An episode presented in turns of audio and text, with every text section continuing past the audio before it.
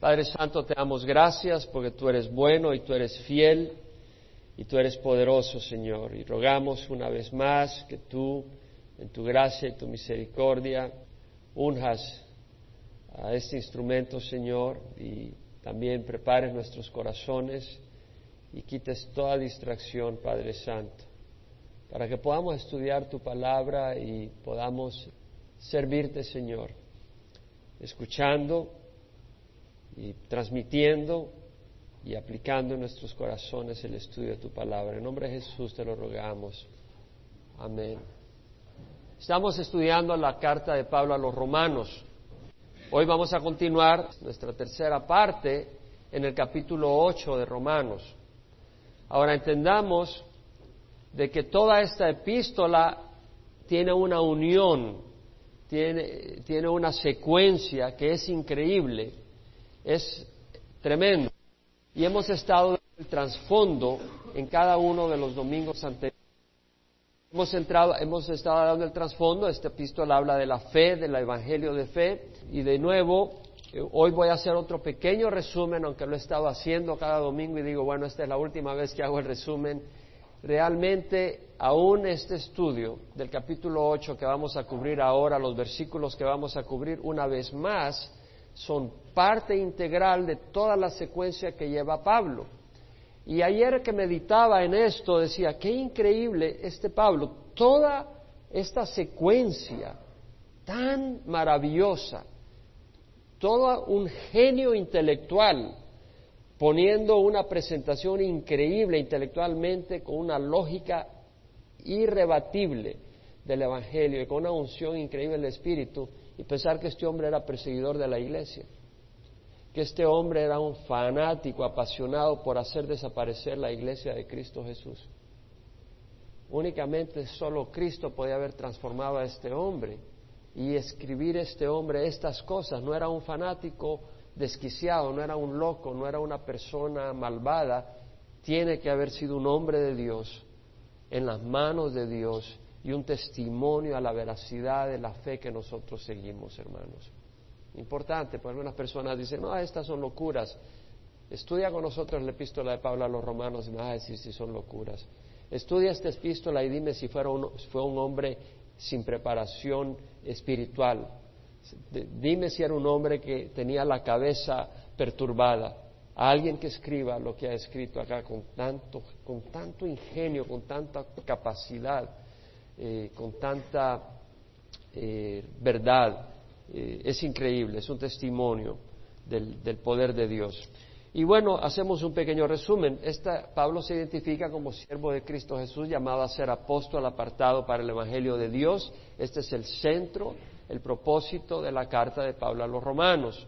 Y en el capítulo 1, versículos 16 y 17 nos habla de este Evangelio. No me avergüenzo del Evangelio porque es el poder de Dios para salvación de todo el que cree, del judío primeramente y también del griego, porque en el Evangelio la justicia de Dios se revela por fe y para fe, como está escrito, mas el justo por la fe vivirá. Es decir, la justicia de Dios, la rectitud, el estándar que Dios demanda, se obtiene no por las obras porque somos imperfectos, se obtiene por fe, al poner nuestros ojos en Jesús y lo que Él hizo en la cruz Dios nos reviste de justicia. Pero muchos empezamos por fe para recibir a Cristo, pero luego queremos caminar por nuestras obras y queremos hallar justicia de Dios por nuestras obras.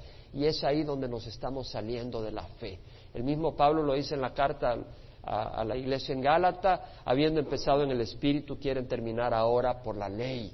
Es decir, es por, las, por la fe en Jesucristo que somos salvos y por la fe en Jesucristo, lo que Él ha hecho en la cruz, por sus promesas, que nosotros seguimos siendo salvos, seguimos siendo apartados para la salvación de Jesucristo.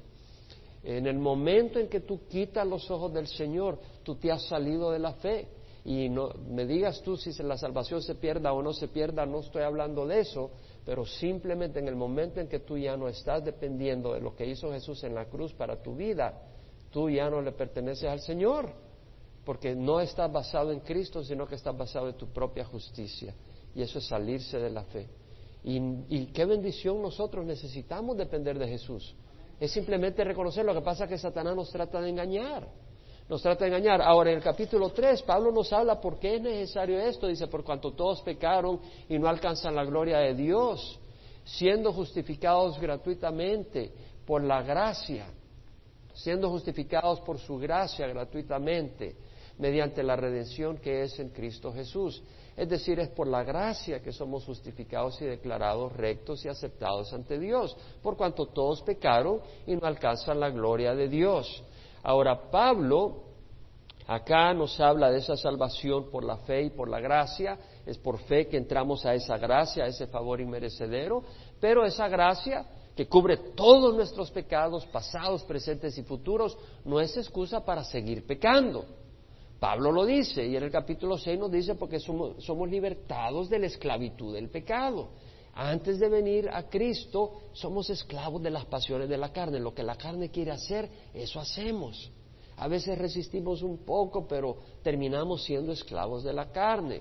Pablo lo dice. Sin embargo, al venir a Cristo somos liberados de la esclavitud del pecado. Y eso lo dice en el capítulo 6 donde dice, ¿No sabéis que los que hemos sido bautizados en Cristo Jesús hemos sido bautizados en su muerte? Por tanto hemos sido sepultados con Él por medio del bautismo para muerte, para que así como Cristo resucitó entre los muertos por la gloria del Padre, así nosotros andemos en novedad de vida. Es decir, así como Cristo murió y nosotros fuimos identificados en el bautizo con Cristo, al ser sumergidos en el agua, estamos siendo identificados con su muerte y al salir del agua estamos identificados con su resurrección para caminar en una vida nueva. Ahora, eso no solo es un simbolismo, sino que ocurre una transacción espiritual.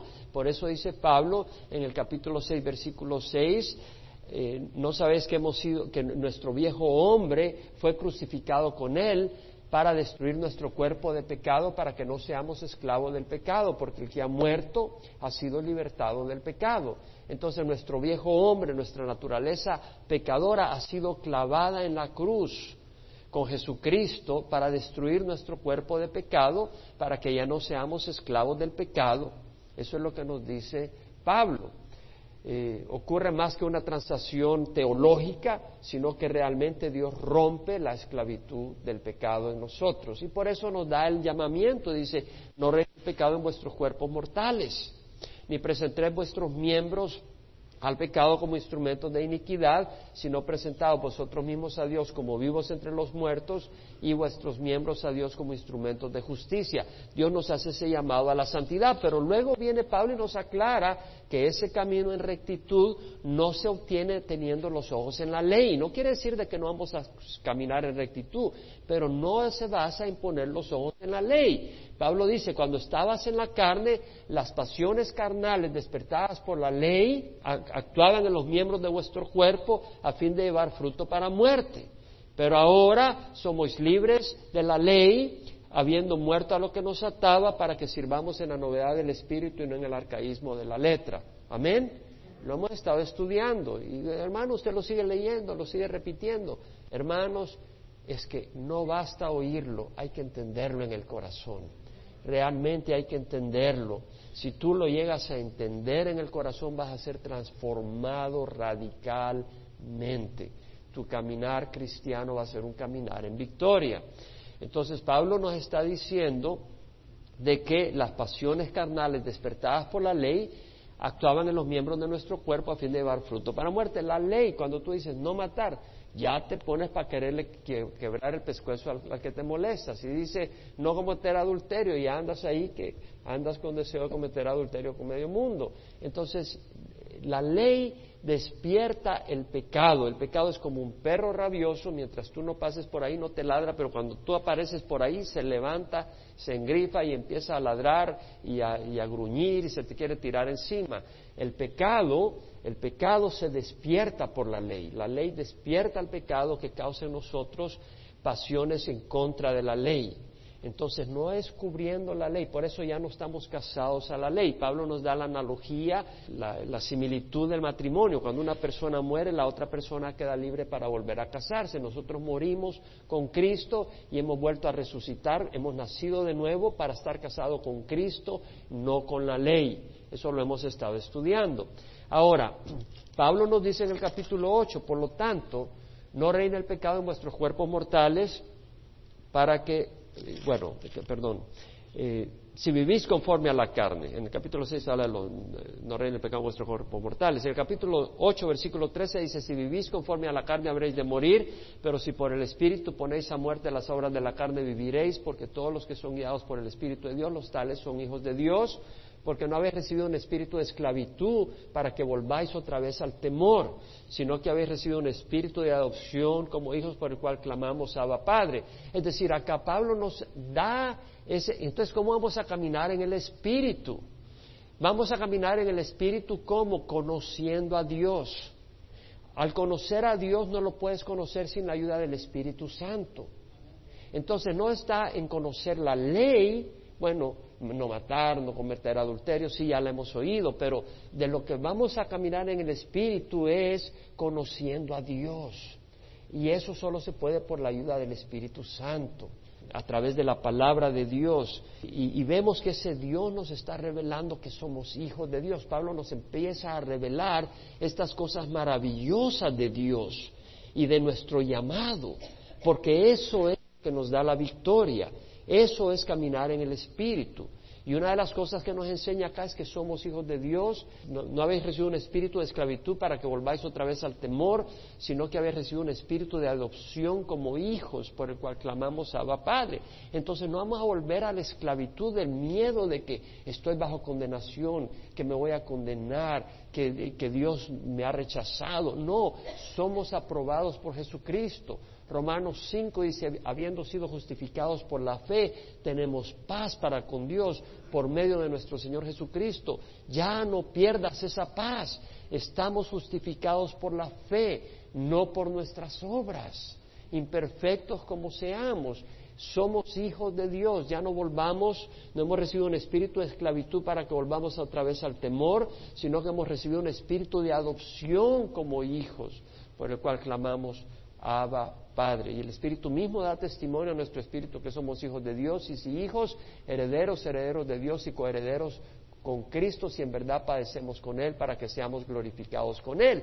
Es decir, Pablo nos añade aquí algo más, que no solo somos hijos de Dios, somos herederos de Dios a la par de Cristo, coherederos con Cristo, de todas las bendiciones de Dios. Ahora, Pablo nos advierte acá, nos introduce el tema del sufrimiento, si en verdad padecemos con Él para que seamos glorificados con Él. Si realmente tú has recibido a Jesucristo, vas a sufrir en este mundo.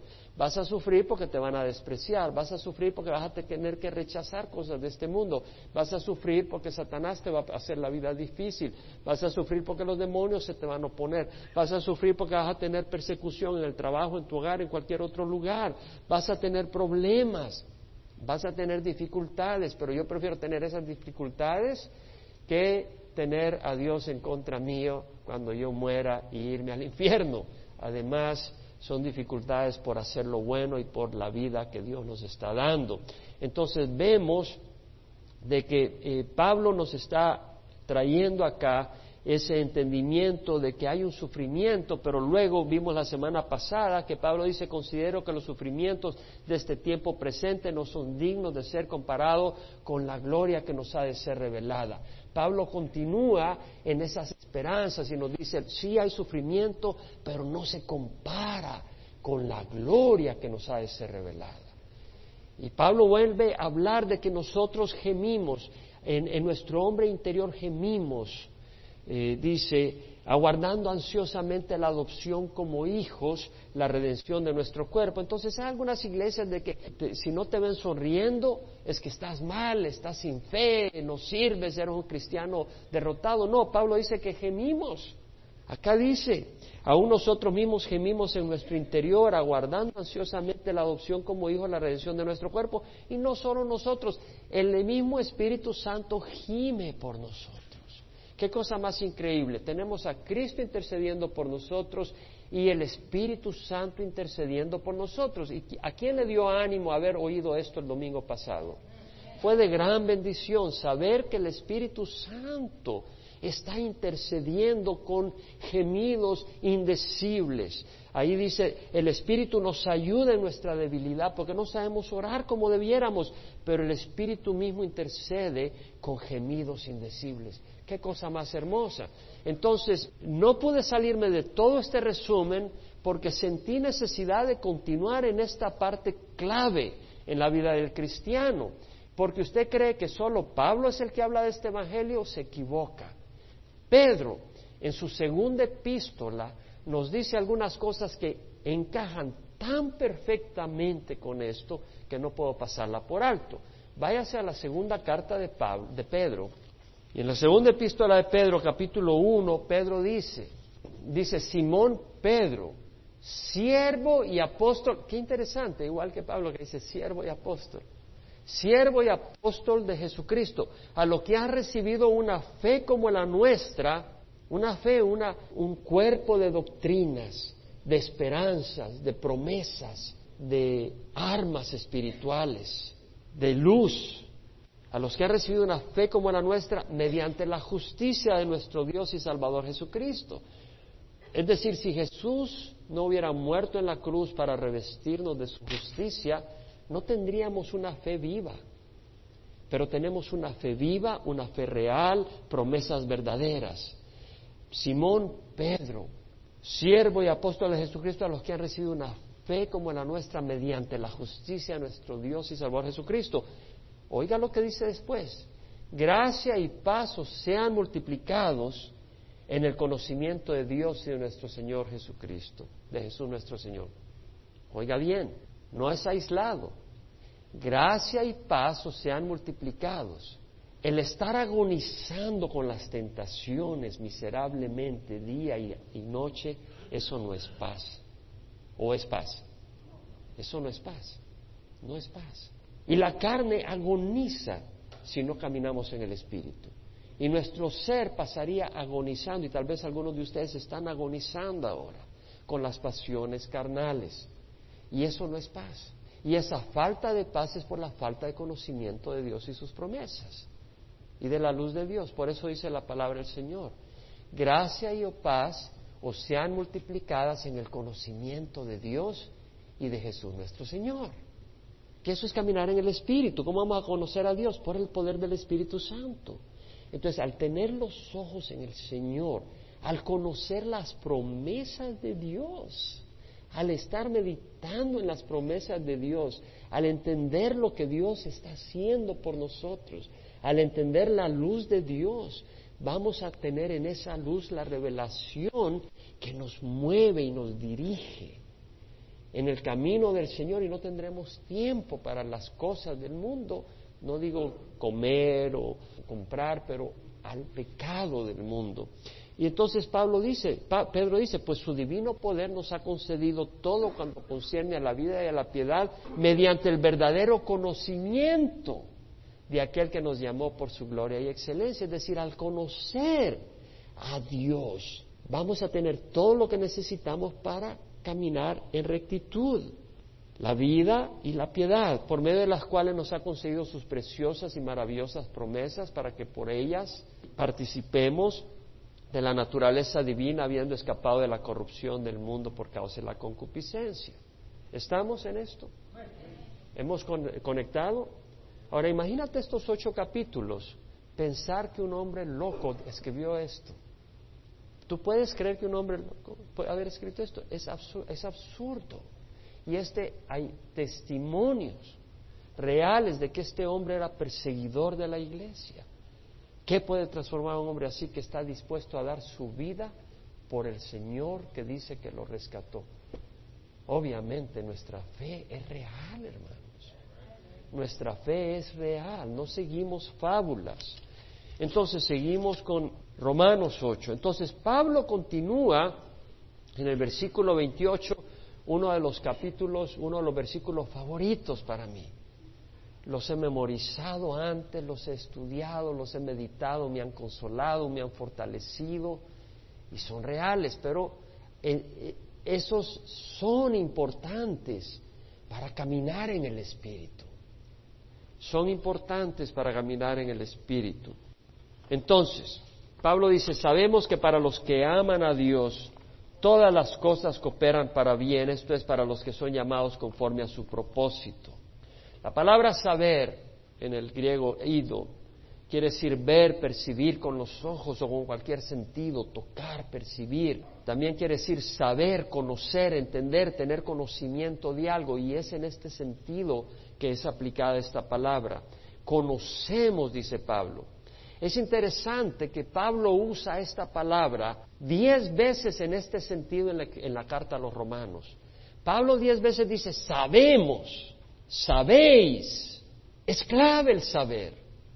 El conocimiento y la vida eh, espiritual del cristiano, para que sea en victoria, es a base del conocimiento espiritual. Si tú estás en un laberinto, te vas a morir de hambre, no vas a salir de ahí, vas a estar deprimido y hasta que te mueres, porque no sabes la salida. Conocer la salida te permite salir a pastos y a disfrutar. Entonces la verdad te libera. En Oseas el profeta dijo, mi pueblo es destruido por falta de conocimiento. La falta de conocimiento trae destrucción. Nosotros que venimos de un país que estaba dividido en la guerra civil, los que venimos del Salvador, la misma iglesia estaba quebrantada, la iglesia tradicional, dividida. Y el pueblo confundido. Mi pueblo perece por falta de conocimiento. En Oseas 6.3 el profeta hace la invitación, dice, conozcamos pues, esforcémonos por conocer a Jehová. El querer conocer a Dios realmente es la prueba, es la llave, es la, el, camino de victoria. Esforcémonos por conocer a Jehová. Su salida es tan cierta como la aurora y Él vendrá a nosotros como la lluvia, como la lluvia de primavera que riega la tierra. Ya hemos leído tantas veces lo que dice Jesús, narrado por Juan en el capítulo 8, a los judíos que habían creído en Él. Jesús le dijo, si permanecéis en mis palabras, verdaderamente sois mis discípulos y conoceréis la verdad y la verdad os hará libres. El conocimiento, la verdad, la luz. Y hay verdades que estamos estudiando en el libro de Romanos que nos hacen libres de la esclavitud del pecado y de una vida miserable de agonía con las tentaciones. Por eso estamos estudiando esto.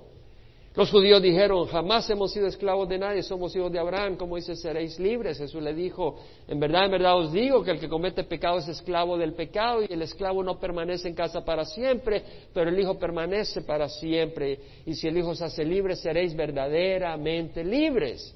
Entonces el que nos hace libres de la esclavitud del pecado es Jesucristo.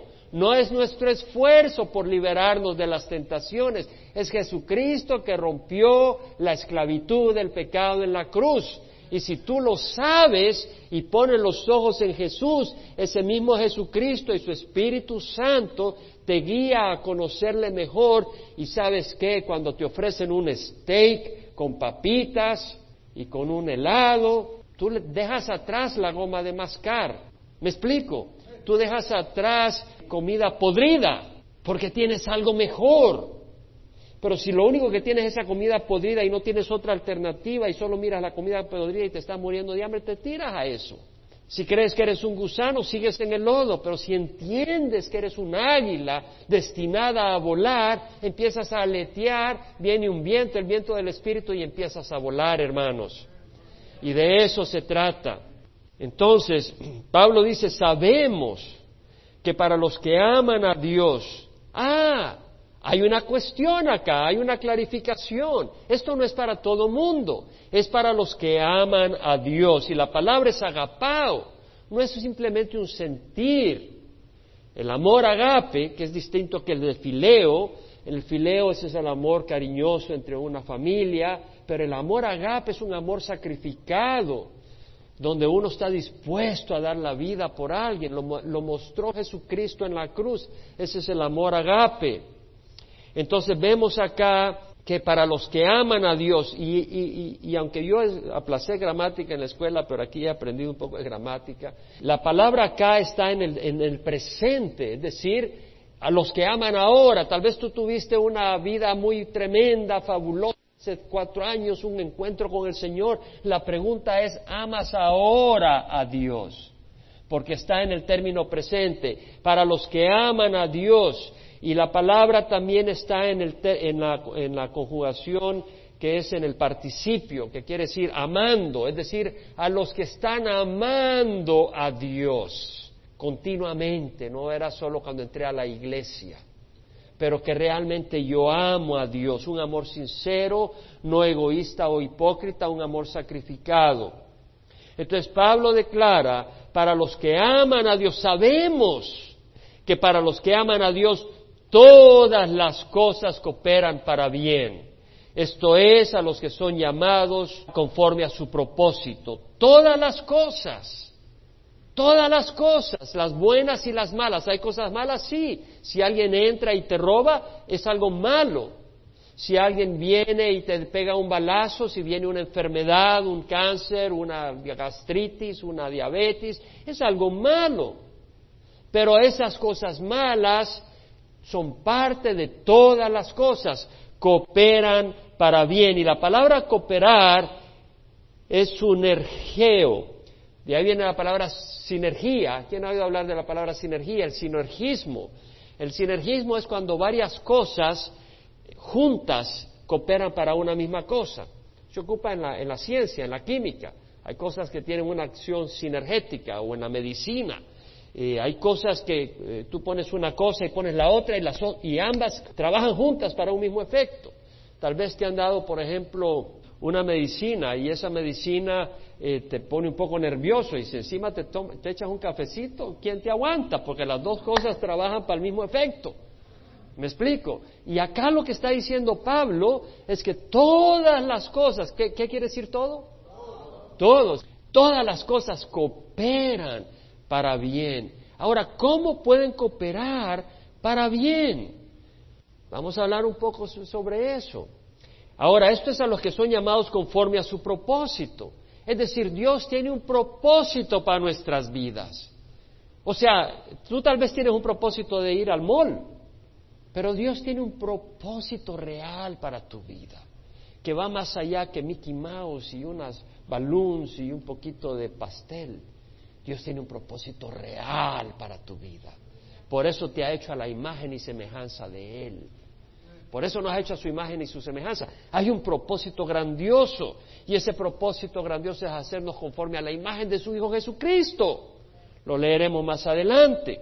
Ahora, eso quiere decir cuando dice todas las cosas, sabemos que para los que aman a Dios, todas las cosas cooperan para bien, esto es a los que son llamados conforme a su propósito, esto no pudiera ser cierto si Dios no fuera el Dios del universo. Porque solo el Dios del universo, las cosas no pueden cooperar para bien, porque a menos que haya un Dios que tiene un control absoluto de todas las cosas que ocurren, para permitir ciertas cosas y no permitir ciertas cosas. Porque no todas las cosas van a cooperar para bien, pero sí para los cristianos. Porque estamos en las manos de quién? De Dios. Y Él tiene control absoluto. No estamos al capricho de las circunstancias. ¿Quién puede decir amén? Si estuviéramos al capricho de las circunstancias, Pablo no pudiera decir, sabemos que para los que aman a Dios todas las cosas cooperan para bien, porque tanto el, el incrédulo como el creyente está bajo el capricho de las circunstancias pero no para el creyente. Estamos en las manos de quién? Estamos en las manos de Dios. Juan 10, 27 al 30, Jesús dice, mis ovejas oyen mi voz y yo las conozco y ellas me siguen y yo les doy vida eterna y no perecerán jamás y nadie las arrebatará de mis manos. Mi Padre que me las dio es mayor que todos y nadie las arrebatará de las manos de mi Padre. Estamos en las manos de Dios. Entonces, no hay circunstancia que no ocurra en nuestras vidas que no tenga que entrar, tocar la puerta de las manos de Dios. ¿Entendemos eso? Eso es clave.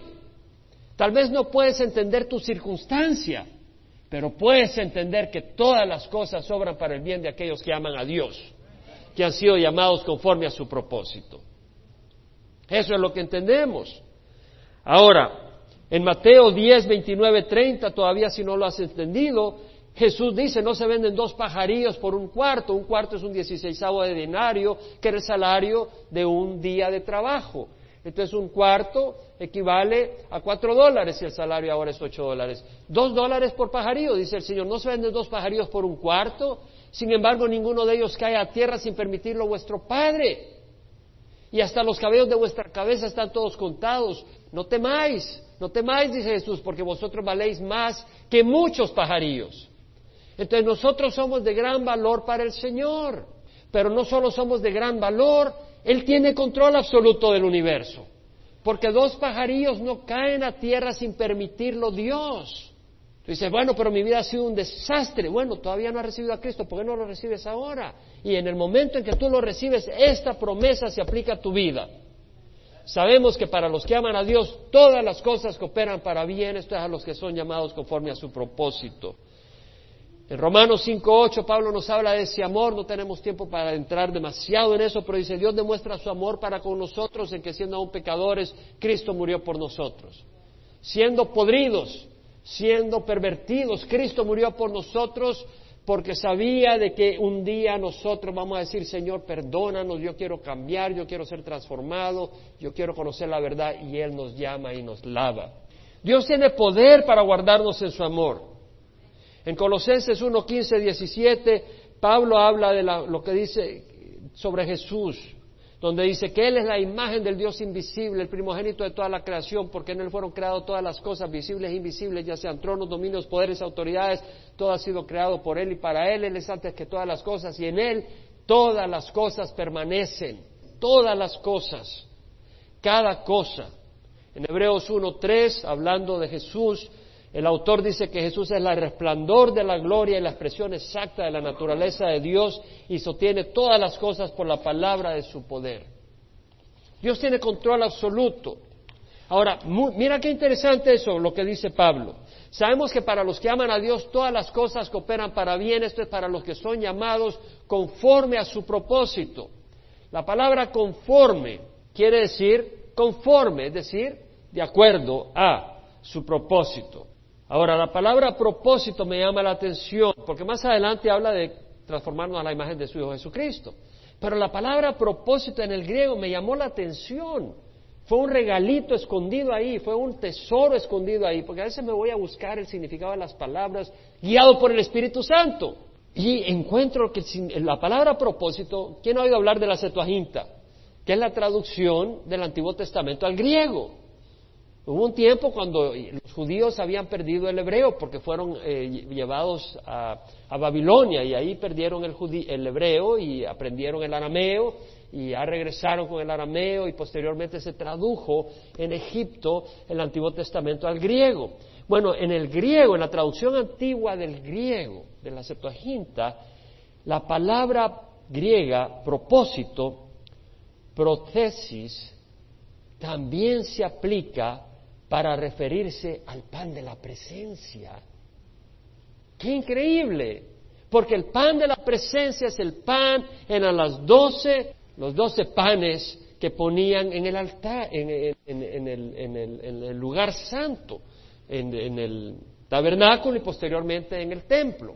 Y ese pan era una muestra de una, una presentación a Dios de la fidelidad de Dios podían presentar pan porque Dios les había provisto. Y ese pan lo presentaban a Dios. Pero acuérdese que también ese pan representa a Jesucristo. Jesucristo dijo, eh, yo soy el pan de vida, vuestros padres comieron el maná en el desierto y murieron, este es el pan que bajó del cielo, el que coma de él no morirá, para que el que coma de él no muera. Entonces, esa provisión, ese pan representa a Jesucristo que ha sido dado a los hombres ha sido, ha sido entregado a la humanidad para morir, para darnos vida eterna. Ese pan, esa provisión muestra la fidelidad de Dios. Ese pan representa a quién? A Jesucristo. Qué interesante. El que nos ha llamado conforme a su propósito. ¿Cuál es ese propósito? Jesucristo. Conformarnos a la imagen de Jesús. ¿Cree que son estas coincidencias? Tremendo. Tremendo a las palabras que aparecen en la Biblia, que nos conectan y nos revelan a nuestro Dios, que son llamados conforme a su propósito. ¿Y sabes qué?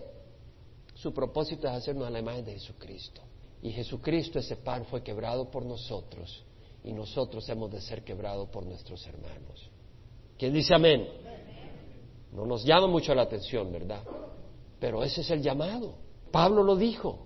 El amor de Cristo nos apremia, habiendo llegado a esta conclusión que uno murió por todos, por consiguiente todos murieron, y por todos murió para que los que vivan no vivan para sí, sino para aquel que murió y resucitó por ellos. Y la manera en que vamos a vivir para Jesucristo es viviendo para nuestros hermanos, dando nuestras vidas para nuestros hermanos. Y ahí hay vida, hay vida. Vive para ti y es miserable. Es cierto. ¿Quién puede decir amén? ¿Quién puede dar testimonio de esa verdad? En el momento en que empiezas a, oh, vas a sufrir, vas a sufrir, te lo garantizo, pero hay esperanza y hay vida, como la semilla que se quebranta y que se pudre y que muere en la tierra, pero hay un árbol que produce con fruto. Y eso es lo que el Señor nos llama. Y un día nuestras lágrimas y nuestro sufrimiento va a brotar en bendiciones y agradecimiento a Dios por sus promesas y por la herencia a la que Él nos ha invitado a participar. Entonces, acá leemos de que Pablo nos dice, porque a los que de antemano conoció, también los predestinó a ser hechos conforme a la imagen de su Hijo, para que Él sea primogénito entre muchos hermanos, a los que de antemano conoció. Me voy muchas veces al griego porque me gusta estar seguro en algunos casos, con mayor seguridad esas palabras. Y Pablo dice, a los que de antemano conoció, y la palabra es proginosco, es pro antes ginosco, de conocer, a los que conoció de antes, de anterioridad. Bueno, ¿y que, que acaso Dios no conoce a todo el mundo, a los que nacieron antes y los que nacerán después? Claro, pero aquí está haciendo una diferencia. A los que de antemano conoció, también los predestinó a ser hechos conforme a la imagen de su Hijo. Sabemos que no ha predestinado a Judas y a otros a ser hechos a la imagen de Jesucristo. Solo aquellos que van a ser los suyos. Entonces, ¿qué quiere decir conocer acá? Bueno, acá está hablando de conocer, Jesús sabe de toda la humanidad, la vida y por haber, pero aquí está hablando de conocer una manera íntima, como quien dice, este es mi hijo, en ese sentido. El mismo Señor Jesucristo dijo, muchos me dirán en aquel día, Señor, Señor, no profetizamos en tu nombre y en tu nombre echamos fuera demonio y en tu nombre hicimos muchos milagros. Y yo os diré, jamás os conocí apartados de mí vosotros que practicáis la iniquidad. Jamás os conocí, ¿cómo no? Él sabía de ellos, pero no los conoció. Él no estaba con ellos. Aunque pudieran haber mencionado el nombre de Jesús, Él no era parte con ellos. Amén. Eso es lo que está diciendo. En el libro de Mateo leemos que haciendo referencia a María y a José, eh, dice la palabra, el, evangelista, que José no la conoció hasta que dio a luz un hijo y le puso por nombre Jesús. Claro que conocía a María Jesús, pero no la conoció hasta que nació Jesús, entonces la conoció íntimamente. Está hablando de intimidad. Entonces acá está diciendo a los que de antemano conoció, ¿qué quiere decir? Quiere decir que desde la eternidad pasada Jesús, Dios nos conoce como sus hijos, aún antes de haber venido a Él. Qué maravilloso, ¿no? Aún antes de haber venido a Él, Él sabe, Él sabía que vamos a venir a Él. Y Él ha estado trabajando las circunstancias y permitiendo las cosas, porque Él nos ha conocido desde antes. Porque a los que de antemano conoció, también los predestinó a ser hechos conforme a la imagen de su Hijo. La palabra predestinar, predestinar, vaya hacia Efesios 1, versículo 3. Pablo dice, bendito sea el Dios y Padre de nuestro Señor Jesucristo, que nos ha bendecido con toda bendición espiritual en los lugares celestiales en Cristo, según nos escogió en Él antes de la fundación del mundo. El Señor nos ha escogido antes de que naciéramos para que fuéramos santos y sin mancha delante de Él. Vamos a ser santos y sin mancha, pero no poniendo los ojos en la ley, sino en quién? En Jesús, conociendo a Jesús, despertando a estas promesas, a estas verdades que nos llenan de gozo y de esperanza y que nos apartan del lodo y de la inmundicia. Nos predestinó para adopción como hijos para sí mediante Jesucristo conforme al beneplácito de su voluntad.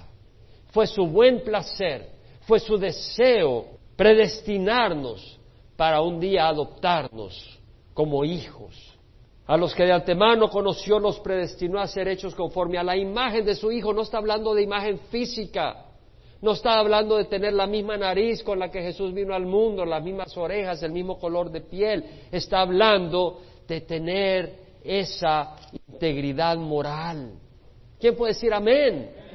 Quiere decir que vamos a dejar esos trapos y guaraches y vamos a tener una integridad y una rectitud en nosotros y nos vamos a conducir con ese ejemplo con que Jesús nos lo ha mostrado. Por eso en Efesios 1.11 dice, hemos obtenido herencia habiendo sido predestinados según el propósito de aquel que obra todas las cosas conforme al consejo de su voluntad. Él está obrando todas las cosas porque tiene control del mundo conforme al consejo de su voluntad. Es su voluntad tener muchos hijos. Ese es su deseo.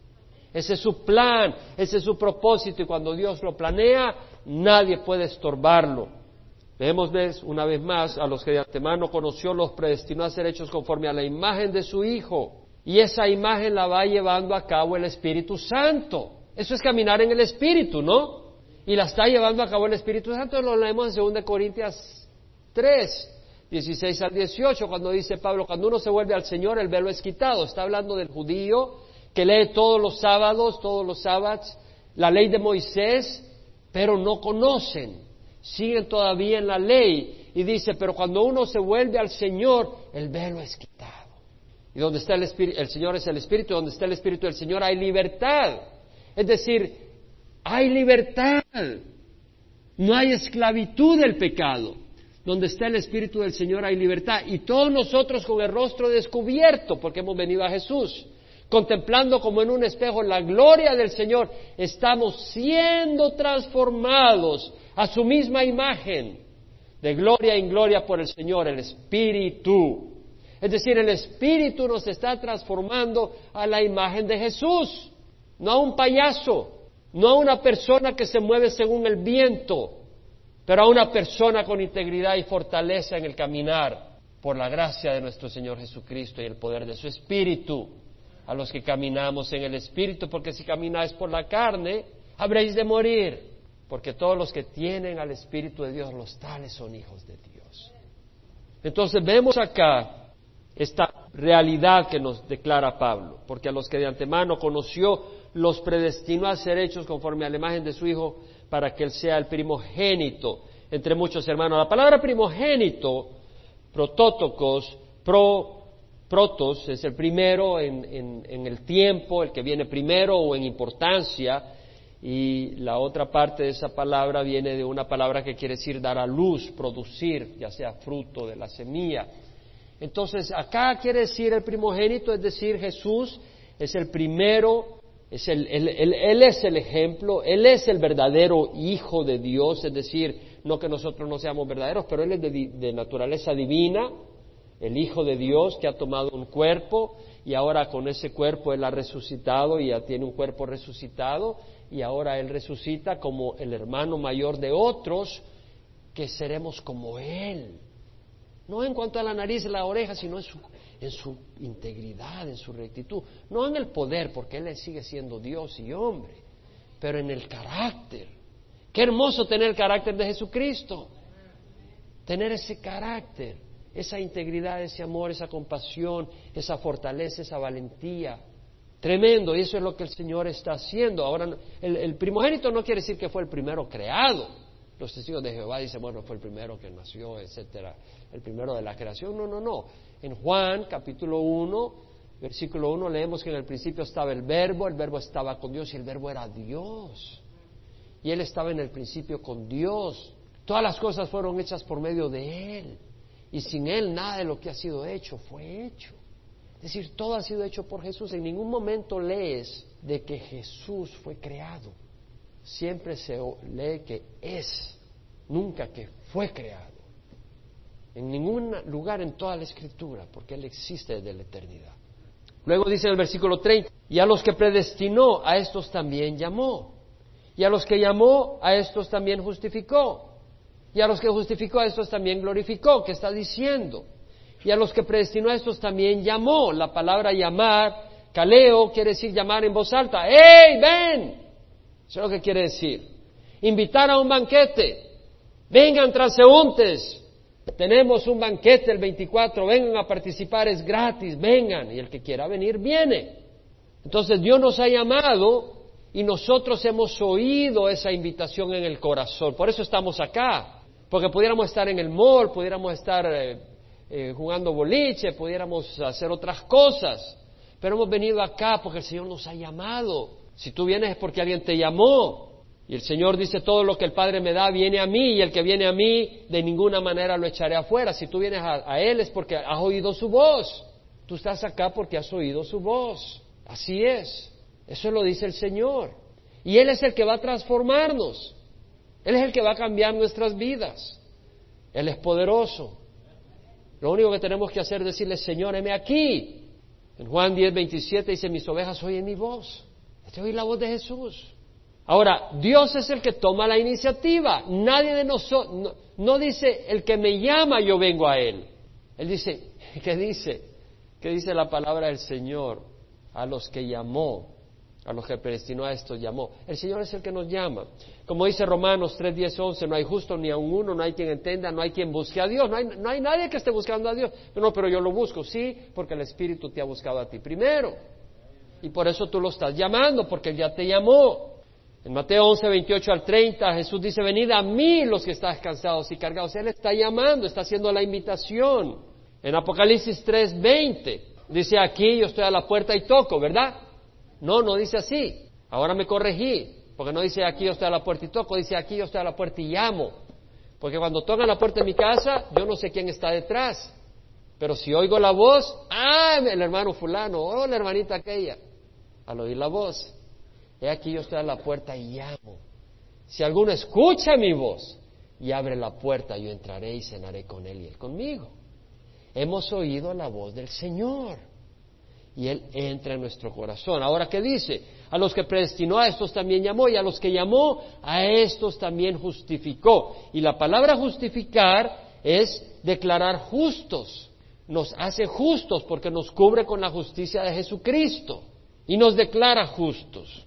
Como leímos en Romanos 5.1, habiendo sido justificados por la fe, es un hecho, habiendo sido justificados por la fe. A los que llamó a estos también justificó, es un hecho ya estamos declarados justos. Y a los que justificó a estos también glorificó. La palabra glorificar quiere decir glorificar, honrar, hacer glorioso, revestir de esplendor, impartir gloria y excelencia. ¿Cómo nos ha glorificado el Señor? Nos ha hecho hijos de Dios. Ah, el mundo no lo ve ahorita porque está ciego, pero un día seremos levantados y transformados este cuerpo y tener un cuerpo glorioso de nuestro Señor Jesucristo. Nos ha adoptado como hijos de Dios y nos ha dado el Espíritu Santo. Hermanos, en el mundo todo el mundo quiere tener poder, ¿cierto? Pero qué hermoso que nosotros tenemos el poder mayor del universo. El Espíritu Santo está en nosotros. Ah, no para manipularnos, nosotros no vamos a manipular. El que nos tiene es Él a nosotros la realidad de las cosas. Amén. Pero, cuidado, no te metas con nosotros, porque te metes con nosotros, te metes con Dios. Es cierto. Si tú te metes con nosotros, te estás metiendo con Dios, porque somos hijos de Dios y no le toques a Dios sus hijos. Oh, momento, y no dejó que crucificaran a Jesús, sí, pero mira por qué lo permitió. Para aplastar el poder de Satanás y sacarnos a nosotros de sus garras, de las garras de Satanás. Entonces Él va a permitir algunas cosas cuando con esas cosas va a aplastar al enemigo y exaltarnos a nosotros a la par de las bendiciones que tiene para nosotros. Entonces, ¿qué diremos a esto? Si Dios está por nosotros, ¿quién estará contra nosotros? Como dice la New King James Version, la New International Version, la English Standard Version, if God is for us, who can be against us? Si Dios está por nosotros, ¿quién puede estar contra nosotros?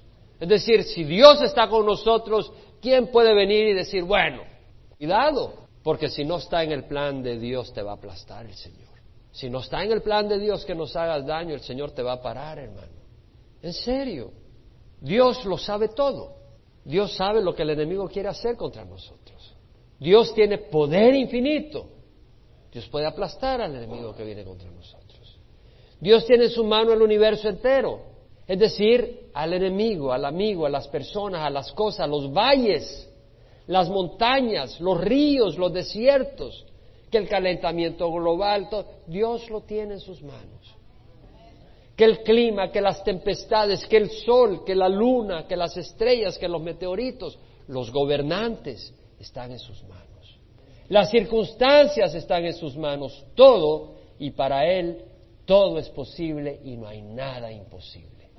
En Mateo 19, 26, cuando se le acercan los discípulos a Jesús por el encuentro que tuvo con el joven rico, cuando Jesús dijo, es más fácil que entre un camello por el ojo de una hoja que un rico se salve, y dijeron, caramba, caray, ¿quién se va a salvar entonces? Porque este rico se miraba que era un joven moral. Y Jesús dijo, es imposible para los hombres, pero para Dios todo es posible. Todo. Todo quiere decir todo. En Isaías leemos que dice, antes de mí no fue formado otro Dios, ni después de mí lo habrá. Yo, yo soy Jehová, y fuera de mí no hay Salvador. Es decir, si Dios está por nosotros, no hay otro Salvador. El que viene contra nosotros no puede tener un Salvador que le apoye a destruirnos si nosotros tenemos un Salvador mayor. Nosotros tenemos a un verdadero Salvador. En Job 9.2 el mismo Job dice, si él arrebatara algo, ¿quién le estorbaría? ¿Quién podrá decirle qué haces? Viene el enemigo con una pistola, el Señor se la puede arrebatar y ¿qué puede hacer el enemigo? Puede hacer que le caiga un rayo en ese momento o que haya una cáscara de banano y se cayó y se disparó y se mató el mismo. Dios puede hacer cualquier cosa. En el Salmo 76, 7 dice, tú solo, tú has de ser temido. ¿Quién podrá estar en pie en tu presencia en el momento de tu ira? Si Dios está por nosotros, ¿quién contra nosotros? Muy importante. Josué capítulo 1, versículo 5. Leemos que dice, nadie te podrá hacer frente en todos los días de tu vida. Así como estuve con Moisés, estaré contigo, no te dejaré ni te abandonaré. Oye lo que dice, nadie te podrá hacer frente en todos los días de tu vida. Así como estuve con Moisés, estaré contigo. No te dejaré ni te abandonaré. ¿Tú crees que Dios hace acepción de personas? No. Y si así estuvo con Moisés, así estuvo con Josué. Y si tú eres un siervo de Dios, ¿tú crees que Dios va a hacer acepción de persona? No te oigo. No te oigo. No, mi hermano. Dios no va a hacer acepción de persona. Y si tú eres un siervo de Dios, esa palabra se cumple para ti. Así como estuve con Moisés, así estaré contigo, no te dejaré ni te abandonaré. En Hebreos el escritor dice, él mismo ha dicho, nunca te dejaré ni te desampararé, de manera que decimos confiadamente, el Señor es el que me ayuda, no temeré, ¿qué podrá hacerme el hombre? En Santiago leemos que dice el siervo de Dios, alégrense todos los que en ti se refugian, para siempre canten con júbilo, porque tú los proteges. Y si Dios protege, ¿tú crees que te puede hacer alguien daño? Nada. Regocíjese los que aman tu nombre. Si tú no amas el nombre del Señor, aflígete. Regocíjese los que aman tu nombre, porque tú, oh Jehová, bendices al justo como un escudo, lo rodeas de tu favor y de sufrimiento para la gloria del Señor. Porque el sufrimiento te va a evitar la arrogancia, te va a evitar cosas y te va a transformar para ser usado como una arma poderosa y un día traer ese triunfo para el Señor. Entonces dice la palabra, el que no eximió ni a su propio Hijo, sino que lo entregó por todos nosotros, ¿cómo no nos concederá también con él todas las cosas? El que no eximió ni a su propio Hijo. La palabra eximir en inglés spare, abstain. Me quebré la cabeza para buscar otra palabra que no diga eximió. Y pensé en otras palabras, el que no dispensó, el que no exoneró, el que no hizo excepción con su propio hijo, el que no lo dejó ir de las garras del enemigo para que lo aplastara en la cruz, porque después él iba a aplastar con esa muerte la cabeza del enemigo. el que no eximió ni a su propio Hijo, sino que lo entregó. Y la palabra entregar es entregar a las autoridades para ser juzgado, para ser condenado, para ser castigado, para ser puesto a muerte. El que no, eh, eximió a su propio Hijo, sino que lo entregó por todos nosotros. ¿Por quién? Todos. Ahí te incluye a ti. Si tú has venido a Jesús, ¿te incluye o no te incluye? Te incluye. Por todos. Ahí estoy yo también. Ah, qué bonito. Por gloria al Señor. ¿Quién dice gloria a Dios? Por todos nosotros. ¿Cómo no nos concederá también con Él todas las cosas? Y cuando veo la palabra conceder, la New King James Version traduce freely give, dar gratis, dar libremente. La New International Version, graciously give, dar con gracia. La New American Standard, freely give. Me voy al griego, carizomai, de ahí viene la palabra carisma, o viene de la palabra carisma que quiere decir un don, un regalo. Dar libremente. También se aplica para, eh, once veces se usa en la Authorized Version, en la King James, para decir forgive. Es decir, una deuda que no puedes pagar y, te dejan ir. Vete, libre. O sea, es algo que no mereces. ¿Cómo no nos concederá? No lo va a conceder no por nuestras obras, sino por su amor. ¿Cómo no nos concederá también con Él todas las cosas? Con Él tenemos a nuestro hermano mayor, ¿verdad? Entonces está en la escuela el pequeñito de ocho años y ya ven otros amiguitos y le van a dar golpes. Dice, espérate que voy a llamar a mi hermano de diez años. Y ya llegan los de diez años y ya salen corriendo los otros. Nosotros tenemos a Jesús. Tenemos a nuestro hermano mayor. Allí dándonos apoyo, dándonos consuelo, protegiéndonos, amándonos, guardándonos. ¿Cómo no nos concederá con Él todas las cosas? Todo lo necesario. Vamos a pararnos. Te ruego que cierren los ojos. ¿Quién puede decir amén a la palabra de Dios? Gloria al Señor. Entonces nuestra libertad está en quién? En Cristo. Él la compró. Y vamos a caminar libres del pecado porque ¿quién nos liberó de la esclavitud del pecado?